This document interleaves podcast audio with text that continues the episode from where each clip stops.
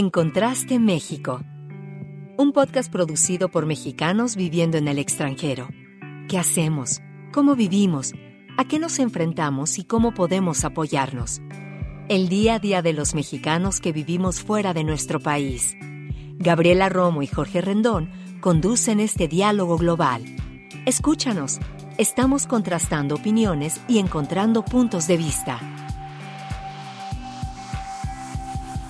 Hola, soy Gabriela Romo, psicóloga y comunicóloga viviendo en la capital de Estados Unidos. ¿Qué tal? ¿Cómo les va? Yo soy Jorge Rendón Rivas, soy comunicólogo, soy publirelacionista y vivo en Reino Unido. Muchas gracias por escuchar este podcast de Contraste México, que nace del placer de intercambiar opiniones, experiencias, pero también conversar sobre diferentes temas. Y oigan, ¿alguna vez les ha pasado que tienen una buena idea y no saben cómo emprenderla? Creo que eso es el caso de muchas personas eh, que tienen muy buenos proyectos, pero ya no saben qué hacer después. Y la tecnología, sobre todo el día de hoy, es una apuesta para esto y hay un gran desarrollo en este sector y hay también muchas oportunidades para invertir en el futuro. Pues eh, así es, el, día de hoy, aquí en este podcast de Encontraste México, nos acompaña Mario Valle Reyes, que la verdad es un gusto para, para mí el, el, que el día de hoy nos acompañe. Nos conocemos desde hace muchos años eh, y ahora, su, eh, como dicen, su pelo ya pintaba algunas canas.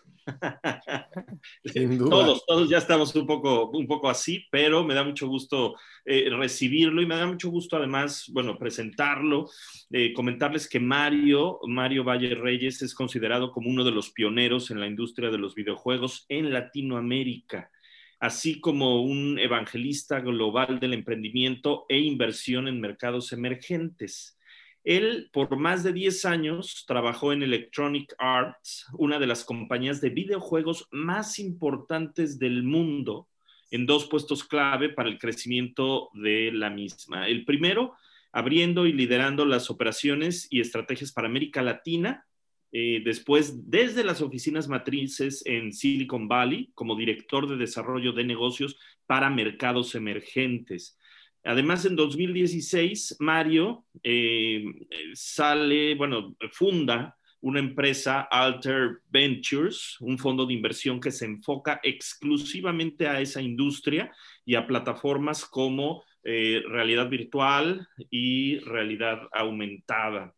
Eh, como inversionista bursátil desde 2010, em, bueno, en fin, Mario funda desde 2018 la iniciativa de educación bursátil llamada Investor Camp, eh, dedicada a, cerrar la brecha regional para entrenar inversionistas y traders. Él es mentor activo, inversionista, ángel, administrador de portafolios bursátiles y conferencista especializado en el tema de negocios, emprendimiento y nuevas tecnologías. Y tiene un libro además. El libro se llama Administra tu pasión, América Latina 2050, un gamer a la vez. Mario, de verdad, muchísimas gracias por acompañarnos. Una, Muchas gracias a ustedes. trayectoria. Muchas gracias a ustedes, Gaby, Jorge y todos y todas quienes nos están viendo. Mil gracias por la invitación. Un, saludo desde la soleada Bahía de San Francisco. Muchas gracias, Mario. Oye, pero empecemos con lo primero, ¿no? Eh, se habla mucho del emprendimiento, es una de esas palabras que se, más hasta se pusieron de moda, ¿no? Yo diría pero yo creo que a veces no sabemos exactamente qué significa y si nos puedes ayudar a entender bien qué es y en qué consiste el emprendimiento. Claro, claro, claro. Bueno, creo que, lo dijiste muy bien, ¿no? Como que la palabra emprendimiento ha tenido como una, últimamente, y digo últimamente, a lo mejor quizá los últimos 10, 15 años, como toda una, un halo de misterio, ¿no? Eh, una como connotación mágica y en realidad el emprendimiento no es nada nuevo, el emprendimiento data desde la misma civilización, en ese sentido emprender es cualquier persona o cualquier eh, grupo de personas que lo que deciden es crear a partir de una idea, de una tecnología, en últimos años a partir de una aplicación, por ejemplo, una famosa app o lo que sea que esté realmente en la cabeza y en la pasión y en, la comezón mental de las personas que quieran hacer algo con una idea, que la conviertan y la ejecuten, yo creo que esa palabra es clave cuando se habla de emprendimiento, la ejecuten para poder pues dejar algún tipo de huella, ¿no? Emprendimientos pueden cambiar al mundo, como ese emprendimiento de 1976 llamado Apple, ¿no? Y que realmente cambió al mundo no una, sino tres veces.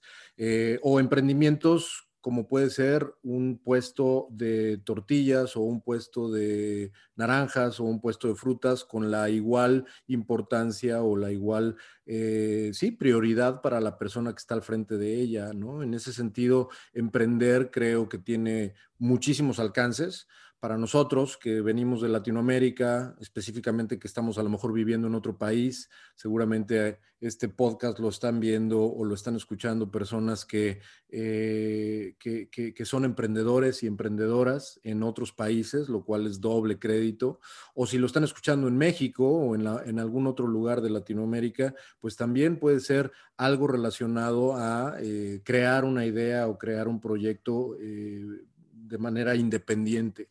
Muchas veces se cree que el emprendimiento es como una alternativa única, ¿no? En el sentido de o eres emprendedor o eres empleado, ¿no? O eres o, formas parte de digamos, el sistema donde te pagan un sueldo y donde, digamos, que no tienes ningún, eh, ninguna presión, entre comillas, porque obviamente tienes que hacer la chamba, pero no tienes ninguna presión porque en algún momento te van a dar un pago a cambio de tu trabajo. Y eso no es cierto. La verdad es que hay muchos emprendedores y emprendedoras que tienen un trabajo, hay muchos emprendedores y emprendedoras que tienen un salario y que a lo mejor están de lado o en paralelo creando alguna idea, preparando una idea, un proyecto o algún tipo de producto especial, etcétera. Entonces, creo que hablar específicamente de que emprendimiento sea una sola fórmula sería, vaya, no sé cuánto tiempo tengan, pero tendríamos que echarnos yo creo que unos cinco podcasts para empezar a explorar los alcances y las diversificaciones que puede tener la palabra. ¿Qué es lo que últimamente significa ser emprendedor? Bueno, ahora sí, a lo mejor sí podemos hablar de una particularidad que es eh, algo que tiene que ver con tecnología, ¿no? que es al final del día lo que me dedico. Nosotros como inversionistas estamos siempre expuestos o buscamos estar expuestos de alguna manera a emprendedores que utilizan ¿no? Eh, esa idea a la que me refería yo hace un rato, utilizan la tecnología, en mi caso, para crear un videojuego. En ese sentido, la verdad es que tecnología y emprendimiento tecnología y emprendimiento van juntas, ¿no? En los últimos años pero, pero creo que en mi caso es tecnología y particularmente la industria de videojuegos. Oye, Mario, pues eh, muchísimas gracias por, por, por eh, darnos una, una introducción a, a, esta, a esta palabra, este concepto, que además es, como lo dices, es muy amplio y a lo mejor mucha gente sin, sin saberlo es, es, emprendedora, ¿no? Y, lo ha estado haciendo desde hace mucho tiempo y, entra en esta categoría. Ahora, tú, tú no te referías específicamente al sector de la tecnología y nos decías que específicamente tú te dedicas a, a, cuestiones de emprendimiento, por ejemplo, a través de eh, realidad virtual, bueno, con, con, proyectos de realidad virtual o realidad aumentada. Eh, nos, puedes explicar un poco, eh, también partiendo un poco desde... Claro, claro. ¿A qué se refieren estos dos conceptos? Por supuesto que sí. Eh, bueno, esto lo hacemos a través del fondo que tenemos, porque bueno, hay otro grupo de empresas que tenemos en México que están más orientadas a solamente videojuegos. El fondo que tenemos, que se llama Altered Ventures, como tú sabes, invierte en videojuegos, ¿no? En tres sectores específicos de la industria de videojuegos. Y una, uno de esos tres sectores de la industria de videojuegos es justamente realidad aumentada y realidad virtual. Y ahí nos estamos dando chance de explorar oportunidades no nada más alrededor del entretenimiento interactivo, sino también de muchas otras industrias. Y de ahí, digamos que tomo el punto de partida para contarte qué es realidad virtual y realidad aumentada, aunque seguramente todo el mundo que nos está viendo o nos está escuchando ya más o menos ha escuchado el término. La realidad virtual no es nueva, la realidad virtual está con nosotros de una u otra manera Ah, en, distintas tecnologías desde los años 80, 90, prácticamente cuando llega la computadora, cuando llega la computadora personal, eh, llegan algunas interfaces de inmersión, ¿no? Donde te pones un casco y en ese entonces era un casco enorme, ¿no? Era una cosa tremenda y donde en realidad lo único que tenías era el monitor dentro de ese casco, el monitor de tu computadora y tú podías operar a la computadora, eh, digamos, aislado de todo el mundo. Y poco a poco, a lo largo de los años, esta tecnología se va perfeccionando. Ha tardado muchos años, décadas literalmente, en tener lo que hoy, por ejemplo, vemos con productos como eh, seguramente han escuchado que Facebook, ¿no? Este, esta compañía famosísima, compró hace poco tiempo, bueno, hace ya algunos años, pero relativamente poco tiempo si comparamos que Facebook está cumpliendo 17, 18 años justamente en este mes. Eh, hace como cuatro años compró una compañía que se llama Oculus, esa compañía es una compañía que se dedicaba o se dedica todavía, pero ya como parte de Facebook, a crear dispositivos, dispositivos para eh, ofrecer una eh, pues inmersión en cómputo, gráfica, pero también muy de experiencia para poder dentro de un ambiente, digamos, digital, ya no nada más tener el monitor enfrente de ti, sino realmente estar como si estuvieras en 360 grados en un ambiente completamente digital, ¿no?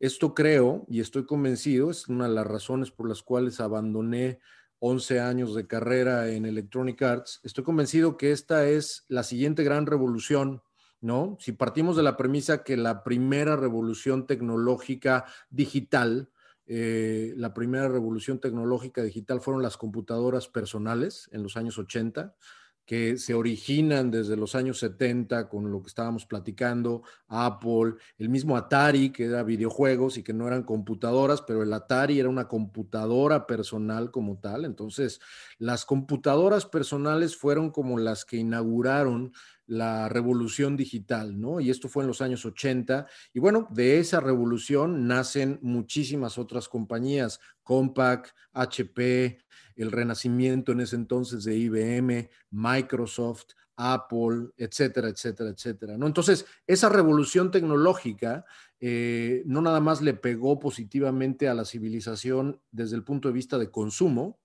sino también hubo una gran oleada de emprendimiento y una gran oleada de inversión que hoy son las compañías milenarias tecnológicas que conocemos, ¿no? Después vino, más adelante, eh, vino la masificación de la segunda revolución tecnológica que se montó curiosamente en las computadoras personales y que todo el mundo conoce y que es Internet. Internet fue otra revolución digital que no nada más a nivel consumo, no, no nada más a nivel usuarios a nivel mundial, sino realmente representó toda una oleada de emprendimiento y de inversión que dieron pie a compañías como Yahoo, como Google, como Facebook y como muchas otras que representan a ese, a ese momento, digamos, del famoso web, ¿no? En, en distintos años, desde 1995 all the way hasta a lo mejor 2004, 2005. Y en 2007, en 2007 viene otra gran revolución tecnológica y digital que es sacar a Internet de las computadoras personales y ponerlas en nuestros bolsillos, ¿no? Con los famosos smartphones. El lanzamiento de el iPhone, particularmente en 2007, es el punto de partida de esta otra revolución que no nada más con el iPhone, sino con las famosas App Stores. Después vino Google con Android y etcétera, etcétera. Y pues el resto es historia en el sentido de que a partir de esta plataforma tecnológica, otra oleada de emprendimiento, otra oleada de inversión dieron pie a empresas que hoy consideramos unicornios. Uber, Pinterest y cualquier otra aplicación famosa que encuentres en tu teléfono celular, ¿no? Entonces, estamos hablando de tres momentos, ¿no? A lo largo de las últimas tres, cuatro décadas, tres momentos, tres revoluciones digitales que representaron una gran oportunidad, no solamente para eh, redibujar, ¿no? Redibujar el ambiente de consumo, sino también para redibujar lo que significa ser emprendedor y lo que significa ser inversionista. Entonces, todo este chorote para decirte, decirles que estoy convencido que la realidad virtual y la realidad aumentada son la siguiente revolución tecnológica que va a permitir que venga toda una oleada de emprendimiento y de inversión. Y entonces lo que estamos haciendo en el fondo, en Altered Ventures, es darle exposure. Yo tengo 22 años trabajando en videojuegos, tengo 7 años hablando de realidad virtual y de realidad aumentada. Y lo que estamos haciendo es darles a nuestros inversionistas, porque vamos solamente a inversionistas individuales, no estamos dirigiendo nuestro fondo a inversionistas institucionales, eh, con un ticket bastante amigable.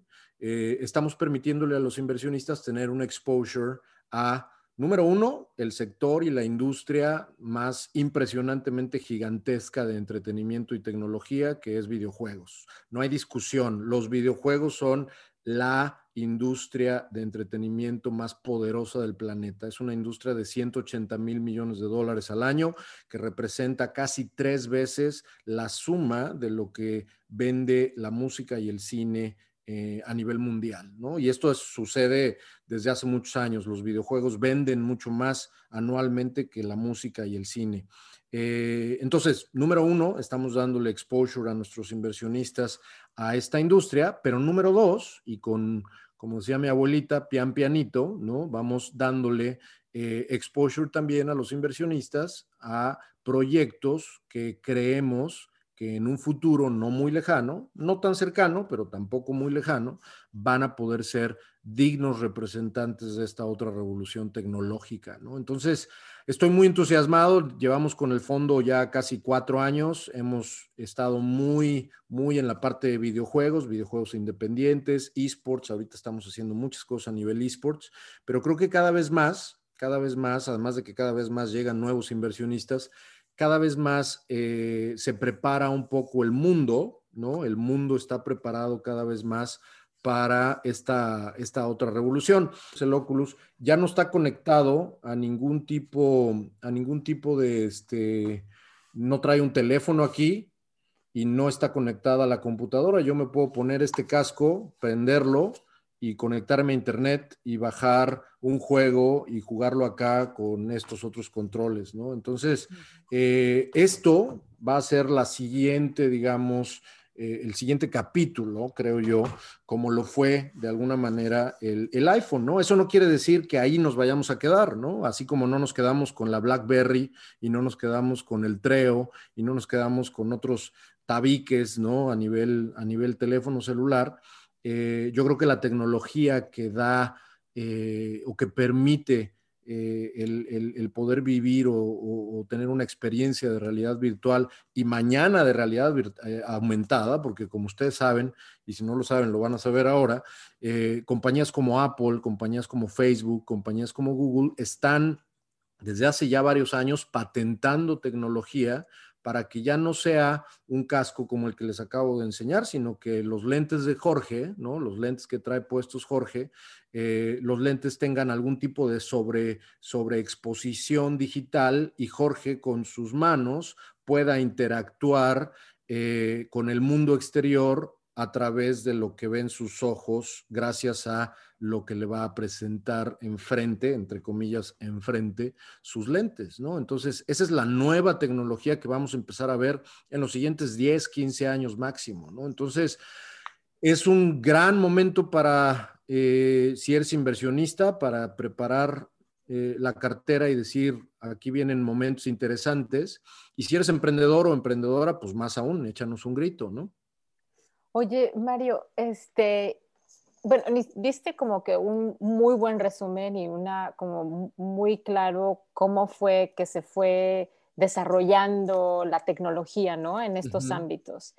Eh, y el mismo Silicon Valley sabemos que ha sido como que la meca, ¿no? De, de esta, de la tecnología. ¿Cómo ha sido para ti esta experiencia de estar viviendo ahí como mexicano? Muy bien. Creo que tiene dos partes la respuesta, Gaby. Y, la primera es, sí, definitivamente Silicon Valley es un, es un lugar, y, sigue siéndolo un poco, pero sobre todo fue un lugar donde se originó todo esto, ¿no? Hay que recordar que primero que nada, California es creo que la quinta economía del mundo, ¿no? El Estado en sí mismo es la quinta o sexta economía del mundo, la verdad es que no me acuerdo exactamente cuál, pero es una, es una superpotencia en sí misma y mucho se debe justamente a que el área de la Bahía de San Francisco, eh, el norte de California, justamente tiene las compañías matrices de muchísimas empresas tecnológicas que definitivamente han ido cambiando al mundo, desde el nacimiento de los transistores, ¿no? Eh, desde Fairchild, pasando por Intel, después por HP, evidentemente Apple, Google, en ese entonces antes Silicon Graphics, en fin, aquí me podría ir, obviamente ahora Facebook, vaya, todos esos son vecinos, ¿no? Eh, esa es la primera parte de la respuesta, ¿no? Ha sido increíble, ¿no? Yo trabajaba en una, en una empresa, como Jorge me hizo favor de presentar hace un rato, yo trabajaba en una empresa de videojuegos eh, que, es la que hace, eh, que es la que hace el, FIFA, que seguramente es un juego que identifican todos. Electronic Arts, pues es una, es una empresa de videojuegos bastante grande que está basada aquí en Silicon Valley y pues trabajar para la empresa fue toda una experiencia. Yo cuando recién llegué acá en 2010, empecé a conectarme mucho con, con, con, digamos, la red de mexicanos y de latinoamericanos que estaban haciendo cosas eh, entonces me permitió, digamos, no nada más meterme a Electronic Arts, sino hacer como el reach out eh, en, muchas maneras y desde muchos ámbitos. Y la verdad es que esa parte la disfruté muchísimo. En ese entonces me invitaron a ser presidente de una iniciativa que seguramente ustedes como expats también habrán escuchado, que se llama la Red Global, la Red Global de, Mexicanos, ¿no? Entonces yo fui algunos años presidente del capítulo Silicon Valley Em, y bueno, pues la verdad es que en ese sentido Silicon Valley ha sido pues mi casa los últimos 11 años y, fue, y fue realmente una muy buena experiencia. La segunda parte de mi respuesta, a lo mejor es una respuesta que no, que no te esperas, Gaby, porque estoy convencido de que ya no, Silicon Valley ya no es el único lugar donde el talento tecnológico y las grandes oportunidades de inversión y los grandes emprendedores van a estar localizados. Tenemos muchísimos, muchísimos ejemplos que eh, específicamente en la parte, por ejemplo, de mercados emergentes, ¿no? Porque podemos hablar de Nueva York, o podemos hablar de Miami, o podemos hablar de Londres, o podemos hablar de, de Berlín, o podemos hablar de otras grandes ciudades de mercados desarrollados que se han convertido realmente en otras mecas, ¿no? En otras pequeñas mecas o medianas mecas en donde realmente también se ha desarrollado mucha tecnología y se ha cambiado de alguna manera el mundo desde muchas perspectivas, desde la industria automotriz hasta la industria tecnológica, digamos, de alto impacto.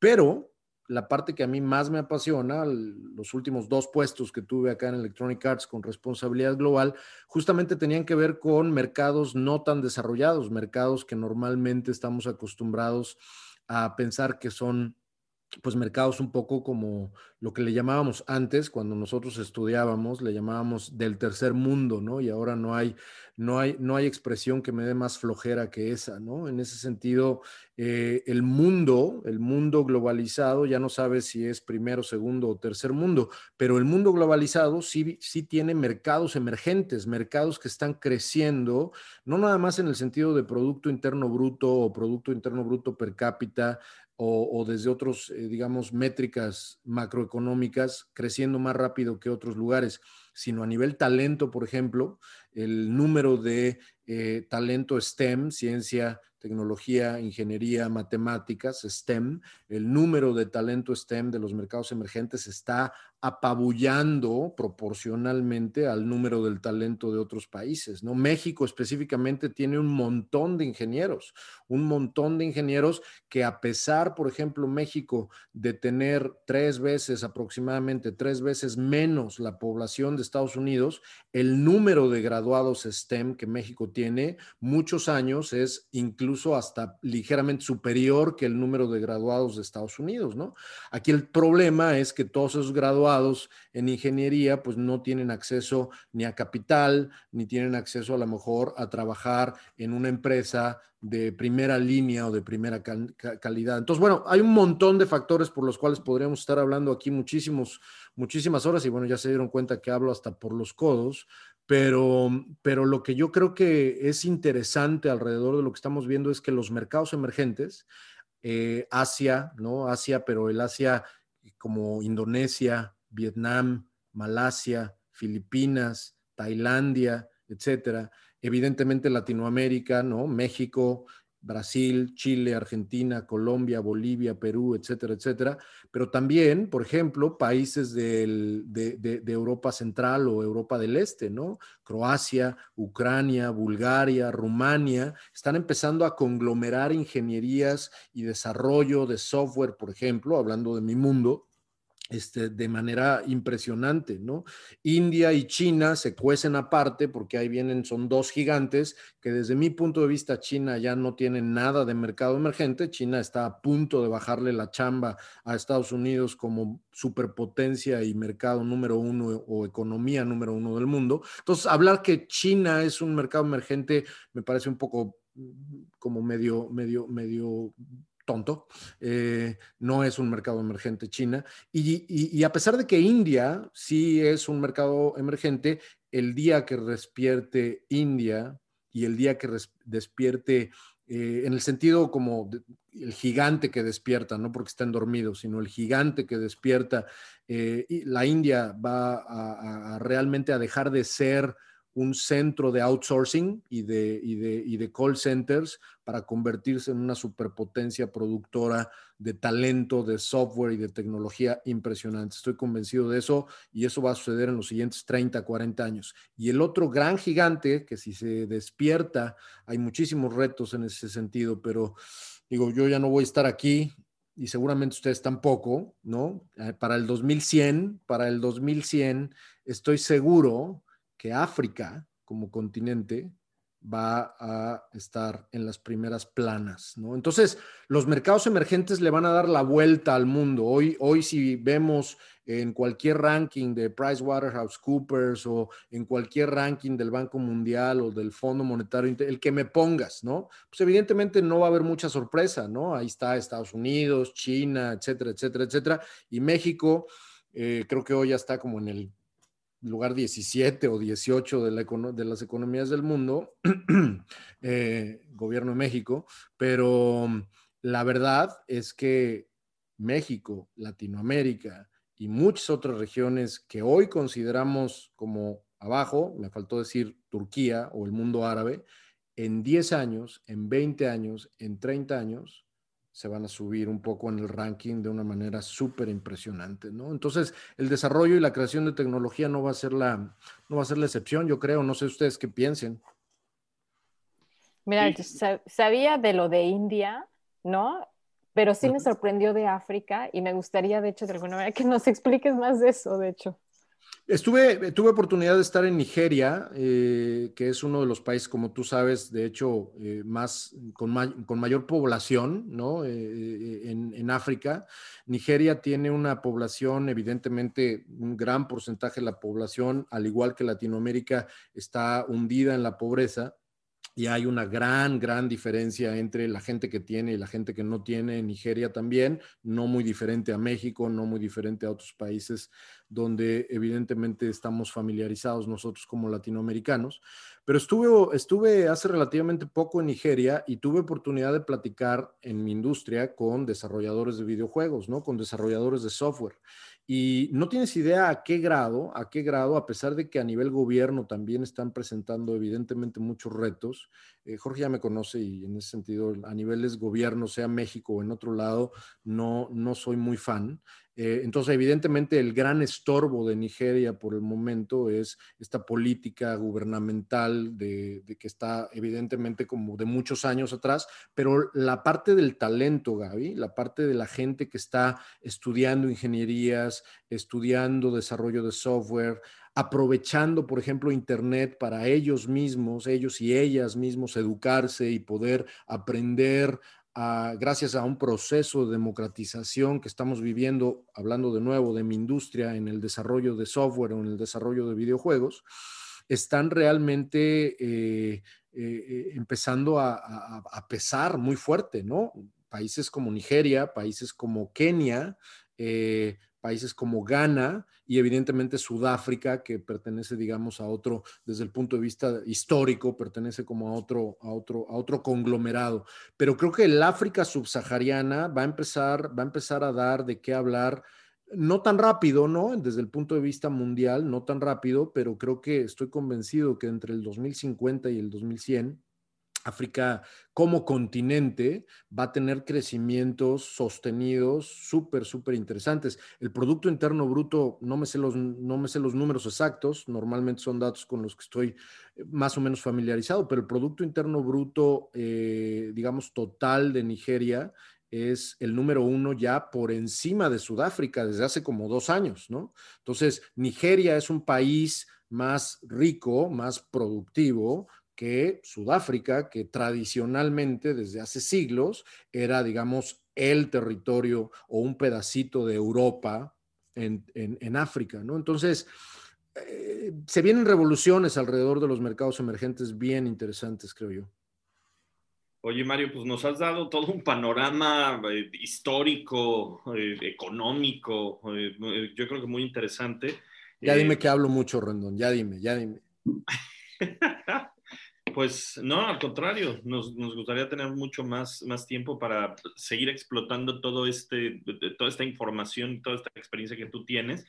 Y eh, en este sentido, eh, me, gustaría que en, en, este momento pues hiciéramos como un poco el llamado eh, de, de, aquellos a los que les tocaste. Y por ahí escuché una conferencia en, en donde decías, si tengo éxito, en, esta conferencia les voy a dejar como la, piedrita. Eh, la piedrita en el zapato mental. El zapato mental, efectivamente. en, este momento, ¿qué le dirías o, qué necesita más bien tener eh, la gente que tiene inquietudes de emprender? Eh, y, están interesados en este sector tecnológico del que has estado hablando, de los videojuegos, realidad aumentada, realidad virtual, esta nueva, ¿cómo decías? Porque no quiero... Yo creo que va a ser una nueva plataforma de emprendimiento y de, y de inversión específicamente. No es como, estamos viviendo un momento, mi querido Rendón, estamos viviendo un momento, estoy convencido, eh, cuando, cuando estaba yo mencionando el tema del iPhone, por ejemplo, ¿no? Vi que Gaby estaba sintiendo porque dijo, sí, cierto, ¿no? La parte del iPhone o la parte de los smartphones están, están, están, eh, vaya, como fácilmente son catalogables o fácilmente son identificables los smartphones pues como una gran revolución tecnológica, ¿están de acuerdo? Una revolución que cambió al mundo entero desde el punto de vista de consumo y como ya lo platicamos, pues también cambió al mundo entero desde el punto de vista de inversión y desde el punto de vista de emprendimiento. Es exactamente lo mismo, es como si estuviéramos, si el momento iPhone, que lo vino a cambiar absolutamente todo, llegó en 2007, ¿no? Estamos hablando de que antes del 2007, con los Nokia, con los StarTAC, incluso antes, eh, con, los primeros smartphones, entre comillas smartphones, porque no eran smartphones, BlackBerry, los Treo, los Sony Ericsson, los Motorola, los Samsung, antes de que llegara iPhone a decir, a ver, señores, ¿es así? Bueno, imagínense que ahorita, específicamente 2021, es como si estuviéramos en un momento Treo, en un momento BlackBerry, en un momento, en un momento previo a la gran revolución. Entonces, yo más bien le diría a las personas que nos están escuchando, ¿ustedes qué harían si supieran que están a pocos años o a pocos meses eh, de vivir de nuevo una revolución tecnológica que a través, en el caso de los smartphones, a través del App Store y a través de aprender a crear una aplicación, pues compañías como Uber salieron de la nada, juegos como Angry Birds salieron de la nada y compañías como eh, como, como Robio, que es el estudio de videojuegos que hace este juego que revolucionó y que es como uno de los flagships, ¿no? Una de las estandartes de los, de los juegos móviles. Me imagino que los dos jugaron Angry Birds, ¿no? Eh, o por lo menos conocen a los Angry Birds, ¿no? Bueno, pues esto fue en 2010, esto, esto sucedió en 2009, 2010, dos años después de, que, de, que los, de, que los videojuegos móviles empezaran a popularizarse. Entonces, creo que el mensaje para las personas que nos están escuchando es, es como dicen en inglés, twofold, ¿no? Dos, dos, en dos aristas. La primera es, ahí viene un tsunami de oportunidad, ¿no? Ahí viene un tsunami de oportunidad eh, a nivel emprendimiento, ¿no? En el sentido de que viene una nueva plataforma de cómputo, viene una nueva plataforma de interacción que valdría la pena, que valdría la pena conocer y se van a reír, pero no me importa. la puerta de entrada para conocer este mundo y la puerta de entrada para conocer esta nueva plataforma se llaman los videojuegos. Así que si no estás jugando videojuegos, que de eso más o menos hablo en mi libro, si no estás jugando videojuegos, tengas la edad que tengas, algo estás haciendo mal. Los videojuegos son una oferta de entretenimiento cuyo mercado promedio, o sea, el jugador promedio es una persona de 38 años la edad promedio del videojugador a nivel mundial es 38, 39 años. El 47% de los videojugadores a nivel mundial son mujeres. Hay más mujeres, más mujeres mayores de 18 años jugando videojuegos, fíjense muy bien, más mujeres mayores de 18 años jugando videojuegos que hombres menores de 18 años jugando videojuegos. La videojugadora más eh, común o más, digamos, eh, asidua, tiene 43 años. Entonces, los videojuegos no son cosas de niños, no son cosas de hombres y es una excelente, excelente puerta de entrada a esta revolución tecnológica que vamos a vivir. Y la segunda parte que yo les diría a quienes nos están escuchando es también momento de invertir. Si tú estás creyendo todavía que las inversiones que les funcionaron a nuestros abuelos y a nuestros padres. Son las mismas inversiones que le van a funcionar a las nuevas generaciones, piénsalo dos veces, ¿no? Eh, número uno, porque vienen movimientos estructurales y sistémicos tremendos en los mercados financieros en los siguientes 10, 15, 20, 30 años. Ya los estamos empezando a vivir. Cualquier persona que trabaje en finanzas como yo estará de acuerdo de que los mercados están completamente, completamente desconectados de la realidad y aún así esta desconexión, que además no es nueva desde mi punto de vista, esta desconexión va a reconfigurar absolutamente cómo están estructurados a nivel mundial los mercados financieros. Yo estoy convencido, convencido de que este fenómeno que se avecina, que seguramente ya han escuchado, que es lo que en inglés se llama The Great Wealth Transfer, ¿no? The Great Wealth Transfer, la gran transferencia de riqueza, es un proceso en el que el dinero del mundo, 15 trillones de dólares para ser exactos, 15 trillones de dólares van a cambiar de manos en, de, los, de la generación boomer a la generación millennial y a la generación X, más joven, esta transferencia de riqueza, 15 trillones de dólares a nivel mundial, van a cambiar de manos. Y entonces los amos y las amas del mundo van a ser personas de nuestra edad, personas que traen, como decía mi abuelita, ya traen otro chip, mijito, ¿no? Y estos inversionistas que van a traer otro chip, pues no van a estar definitivamente eh, eh, invirtiendo y buscando oportunidades en eh, los mismos instrumentos y en las mismas estrategias de inversión en las que nuestros padres y nuestros abuelos, que venían de la posguerra y de un mundo eh, de la perestroika y dividido en dos, etcétera, o sea, obedeciendo a un contexto histórico y social completamente distinto, eh, estoy seguro que los inversionistas millennial y, generación X, y más adelante aún la generación llamada la generación Z, que tiene ahorita 18 o 20 años, en 20, 30, 40 años que también va a empezar a ver qué hace de su vida desde el punto de vista de finanzas, va a poder vivir, eh, y esa es la razón por la cual fundé esta iniciativa llamada Investor Camp, que es una iniciativa de educación bursátil, va a servirle a la gente, ¿no? Nosotros no somos una escuelita de trading, lo que hacemos es formar inversionistas bursátiles y estoy convencido que, que viene un momento también súper interesante desde el punto de vista de inversión. Entonces, esta segunda arista que estoy mencionando es, estén listos y estén listas para considerar, eh, eh, vaya, pues que toda esta nueva oleada de emprendimiento que se avecina va a necesitar dinero, va a necesitar inversión y es un muy buen momento para estar, digamos, en medio de esos dos jugadores, ¿no? Yo tengo gran, el gran privilegio de tener, por un lado, eh, exposure a emprendedores y a gente que está haciendo este tipo de cosas, videojuegos, realidad virtual, realidad aumentada, nuevas tecnologías, y del otro lado, pues inversionistas, que en este caso además con Altered Ventures lo estamos haciendo a nivel no institucional, ¿no? Este, nosotros no estamos levantando dinero de instituciones, ni de family offices, ni nada. Estamos levantando dinero de inversionistas individuales con tickets a partir de 10 mil dólares, imagínate. Entonces, es una, vaya, es un momento, creo, desde el punto de vista histórico, una gran oportunidad. Entonces, esas son las dos cosas que les, que les diría. Muy bien. Oye, Mario, y rápidamente, así, además, porque tenemos que... claro, claro.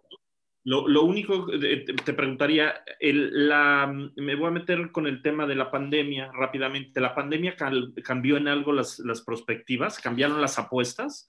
Este Muy este rápido. lo, que se esperaba del 2020 era que la industria de videojuegos cerrara en aproximadamente 159 mil millones de dólares, cerró en 180 mil millones de dólares. Eh, los videojuegos se convirtieron no nada más en una gran alternativa de entretenimiento, sino se convirtieron en una gran alternativa de socialización, ¿no? La manera en la cual los videojuegos hoy en día son usados para socializar y para interactuar con personas, con seres queridos, con nuevas personas para conocer, etcétera, es una realidad.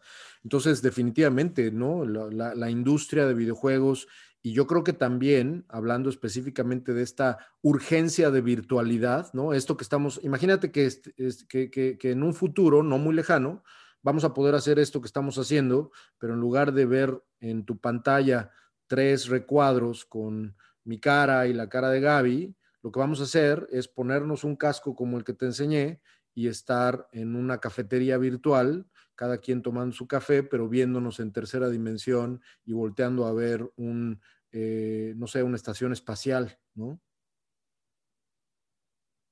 Definitivamente, o sea, yo sí te lo puedo decir que por lo menos mis hijos ahora con lo del COVID, esa es la manera en que han socializado, ¿eh? sobre todo este, uno de ellos. Y oye, pero rapidísimo, eh, Mario, ¿cuáles son eh, tus datos? ¿Cómo la gente se puede comunicar contigo? Claro, eh, claro, claro. Pues mira, yo soy bastante activo en, Twitter. me encuentran como arroba Mario Valle Reyes, todo junto, arroba Mario Valle Reyes, que es como el, el usuario menos activo. El usuario más activo, que es arroba Bilbeni, si me permites deletrearlo, es B de bueno y latina L, B de bueno, e de Ernesto, N de niño y luego Y, Bilbeni. Ese usuario es mucho más activo, ahí hago, digamos, mucho, mucho tweet en, español, entonces la verdad es que lo uso mucho también para contactar con gente nueva, etcétera. Y también WhatsApp, WhatsApp es mi, vaya, mi, mi método de contacto principal, ya no uso correo electrónico, para nada, no uso correo electrónico desde hace muchos años, entonces mi, teléfono es más 1-650-296-6520, quien quiera saber más o cotorrear o lo que sea, este, vaya, si no se identifica, pues no le voy a contestar, pero ahí está mi teléfono. Este, eh, como Jorge sabe, soy rápido como una flecha para contestar WhatsApps. Buenísimo, voy a repetirlo que es uno, que es el código de Estados Unidos, 650-296-6520, directamente al teléfono de Mario. Correcto, hay un mensajito y ahí nos ponemos en contacto o por Twitter si aguantan vara y les y, no les no les afecta leer majaderías, este ahí estoy. Oye, pues Mario, Mario Valle Reyes, muchísimas gracias, de verdad. Un, un, un, gran gusto que nos hayas acompañado, que nos hayas... No, gracias a ustedes. De verdad, eh, yo sabes que te aprecio muchísimo. Igual, igual, igual. Hace muchos años. Y eh, pues, la verdad, el que nos hayas compartido tus experiencias en este sector de la tecnología, estamos seguros de que hay muchos emprendedores, mucha gente con muy buenas ideas que necesitan esta guía, porque además Mario es mentor, eh, una guía para echar a andar estos proyectos. Yo hasta me estoy animando ya. Así, Eso, esa es la actitud. Ahorita que terminemos, a ver dónde pongo mis centavitos, como diría mi abuelita, ¿no? También. échenle un grito a su tío Mario. ahorita sacamos el dinero debajo del colchón para dárselo a Mario que nos ayude. Eso, muy bien. Mil gracias a ustedes, me dio muchísimo gusto platicar con ustedes y pues un saludo a, a todas las personas que nos están escuchando, donde quiera que estén. Saludos desde acá de la Bahía de San Francisco y que estén muy bien. Muchas gracias, Mario. Y muchas gracias a todos también por escucharnos. Somos Gabriela Romo y Jorge Rendón, quienes realizamos en Contraste México con la ayuda de Melania Ortega en la producción de este programa y también de Javier Cortés como asistente de producción. Escúchanos en, en Spotify cada 15 días y en redes sociales bajo este nombre, En Contraste México. Hasta, las, hasta la vista. Hasta la siguiente. Música